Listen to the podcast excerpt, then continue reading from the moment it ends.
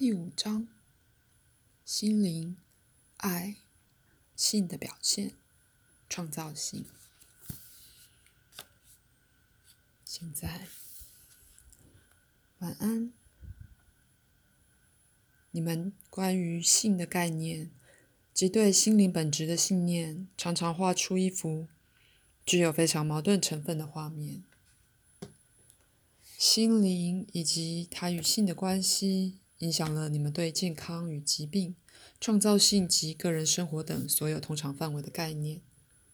因此，在这一章，我们将考虑其产生的一些寓意。此章标题：心灵、爱、性的表现、创造性。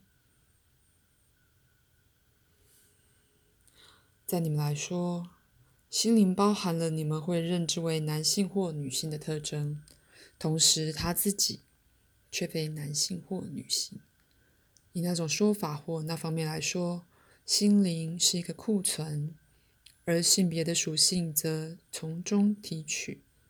可是基本上没有清楚固定人性或心理的特征是特属某一性别的。在此。这会导致一个对人类发展来说太刻板的模式，而给予太专门化的行为模式，使得你们作为一种族类，尤其无法应付可能有的许多不同种类之社会族群。心理测验只为你们显示目前男与女的画面，自幼便以特定的性信念培养长大的。当然，这些信念自幼即灌输给孩子。使他们在成人时以某种模式来行事。男性仿佛在数学难题及所谓逻辑性的精神活动上表现较佳，同时女性在社会网络、价值发展与个人关系上表现较佳。男性在科学上表现较好，女人则被认为直觉较强。许多读者可以明显看出，这是个习得的行为。你也不能教一个男孩成为坚强、缄默型的男人，而后又期待他在语言或社会关系上出人头地。你不能期望一个女孩显示强烈的逻辑思想发展，却又教导她一个女人是直觉的，直觉是反逻辑的。而她必须不计一切代价的女性化，而非逻辑的，这是相当明显的。不过，孩子生下来并不是一块海绵，空白且准备好吸收知识，而是已经吸满了知识。可以说，有些将浮到表面而被有意识的利用，有些则否。我在这说的是，到某程度。孩子在母胎中已经知觉到母亲的信念和资讯，而到某程度，他是被设定成是 programmed，以某种模式来行动，或因而将以某种模式成长。基本上，人类大致来说是如此自由自在，具有如此多的潜能，以致必须由母亲的信念提供某种架构。容许孩子向可遇的方向集中能力，那么他事前就知道自己将要身在其中的生物、精神和社会环境，多少已准备好向某一方向生长，一个对他可行且适合他条件的方向。对婴儿性别本质的信念，当然是婴儿预设程式的一部分。在这，我们说的并不是强迫的生长模式。或印在他身上的心灵或生物方向，以致任何后来的奇异都导致无可避免的紧张或痛苦。事实是，孩子接受温和的将他轻轻推向某个生长方向的行为模式。当然，在正常的学习里，双亲也都会怂恿孩子以某种模式来行为。可是除此之外，某些一般的习得的模式。是由遗传因子传到孩子身上的。除了一般所知之外，某些种类的知识也由遗传因子传授，那是与细胞形成之类有关的事。如人类一向的发展，人类的幸存是与信念有关的一件事，这是远超过一般所了解的。因为某些信念现在已是与生俱来的了，它们变得与生物性相关而传送下去。在此，我指的并不是如心电感应的传送，却是将信念转移成肉体密码，而后变成生物上的指示。结果以生物性来说，一个男孩较易以某种既定态度行动。举例来说，如果女人曾感到她们生物性的存活是依靠某种属性的培育，而非其他属性，那么这个资讯就变成染色体的资料。它对新有机体的发展，就与任何涉及细胞结构的肉体方面资料一样重要。母亲提供给一个男性后代同类的讯息，父亲在每个例子里也贡献了他的一份。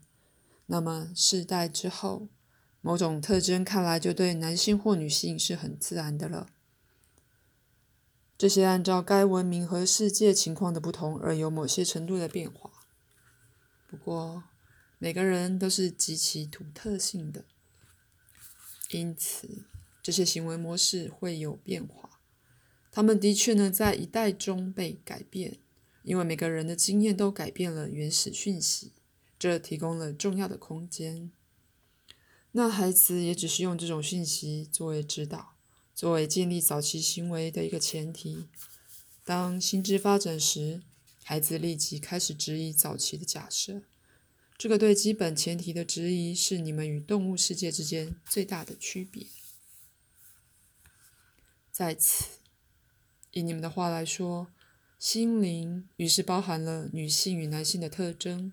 可以说，这是具有很大的空间，并以许多不同的比例被一起放在人类人格里。尽量简单的说，存在是来自于爱这股力量。在此书后面，我们将更透彻的思量这声明：爱寻求表现与创造。性的表现是爱找寻创造性的一条路，不过却非唯一的路。爱透过艺术、宗教、游戏与对别人的有益行动来表现，它不能被局限在性的表现。而关于一个正常成人应多常以性表现自己，也不能定下规则。许多被自己及他人指为同性恋者的男人，想要做父亲。他们的信念及你们社会的那些信念，令他们想象自己必须一直是异性恋者或者同性恋者。许多人对女人感到一种欲望，而那也被压抑了。你们的男性或女性取向以一种你们不了解的方式限制你们。举例来说，在许多例子里，温和的同性恋。父亲对于男子气概比一个异性恋男人有更好的天生概念，后者相信男人必须残酷、不敏感且具竞争性。可是这两种都是样板化的形象。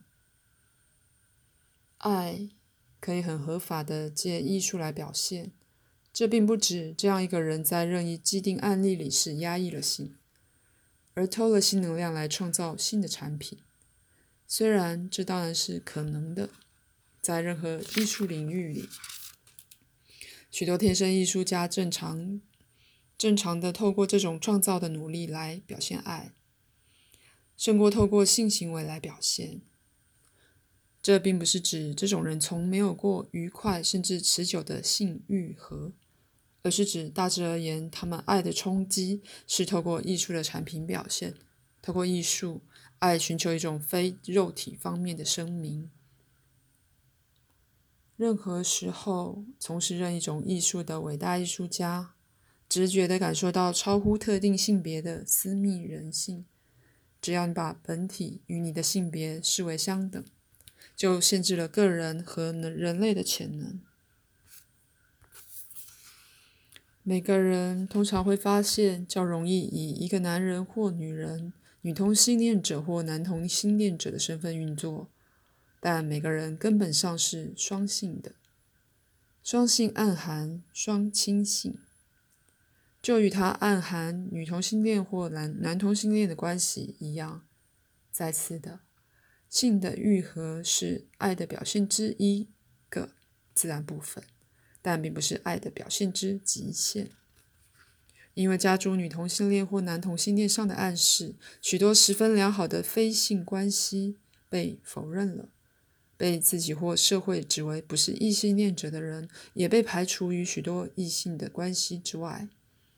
被这样指认的人，常常是因被迷惑所驱使，而只透过性行为来表现他们的爱，感觉被迫去模仿他们认为自然的男性或女性样子。有时候成了可笑的低劣讽刺话。这些低劣的模仿激怒了被模仿的人，因为他们带着对实情这样的暗示，而如此巧妙地指出，许多异性恋者夸张的男性化或女性化被用以钳制自己的天性。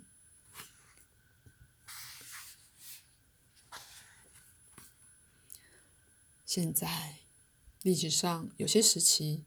实际的说，一个男人有许多妻子是合适的，以便如果他死于战争，他的种子可以种在许多子宫里。尤其是当疾病常在男人和女人尚年轻时就把他们击倒的时候。当物质条件恶劣时，这种社会传统常会出现。在人口过剩的时代，所谓男同性恋和女同性恋的倾向会浮上台面，但也有以其他非肉体方式来表现爱的倾向。以及大的社会问题及挑战的浮现，以使男人和女人能投入他们的精力。圣经中有些失落的部分是与性有关的，还有关于基督对于他的信念。不过那被认为是亵渎的，而没有借由历史传给你们。在此，透过性行为表现爱是自然的、自然并且良好的。可是，只透过性行为来表现爱是不自然的。弗洛伊德的许多性概念并没反映人的自然情况，他所概括并与定义、与定义的情节和精神官能症，是你们传统和信念的产品。你们在观察到的行为里，会自然的为他们找到一些证据。许多传统的确是来自希腊。来自伟大的希腊剧作家，他们把希腊传统观点的心灵特质绝美而悲剧性的呈现出来。男孩并不自然的想费力父亲，他想要胜过父亲，他寻求完全的做自己，就好像在他看来，父亲是完全的做自己那样。为了自己，并且为了父亲，他希望能胜过自己和自己自身能力。当他是个孩子时，一度以为父亲是不会死的。以人类的说法，父亲不会做错。他是想为父亲做出这样的证明，因此努力使自己也不做错，或也许完成父亲看似可能失败的事。男性试图为父亲辩白，必须毁灭他或以消极方式嫉妒他，要自然得多。那孩子只是个男的孩子，并不像常常假设的那样为母亲而嫉妒父亲。男孩子并没拥有一个如此关注于其男性的本体。我并不是说儿童没有一个天生就有的性别天性，他们只不过以你们假设的方式灌注在其男性或女性上而已。对男孩子而言。阴茎是属于他个人的一样东西，就如一只手臂或大腿那样，或他的嘴或肛门那样。他不把它当做一件武器。他不会嫉妒爸爸对妈妈的爱，因为他十分了解，妈妈对爸爸的爱也是一样强烈。他并不像目前成人们假设的那样，想在性上占有母亲。他并不了解那些用语。也许有时他会得因得不到妈妈的注意力而嫉妒，却非一般认为的那种性的嫉妒。你们的信念使你们对儿童的性天性盲目。他们是喜欢自己的身体，也有性亢奋，不过其心理上的寓意并非成人指称的那些。那些涉及儿子与生俱来和父亲的敌对，以及儿子必须推翻父亲的信念，不过是遵从文化和传统、经济与社会的模式，而非生物或心理的模式。上述概念却被随手抓来解释那些既非天生也与生物性无关的行为。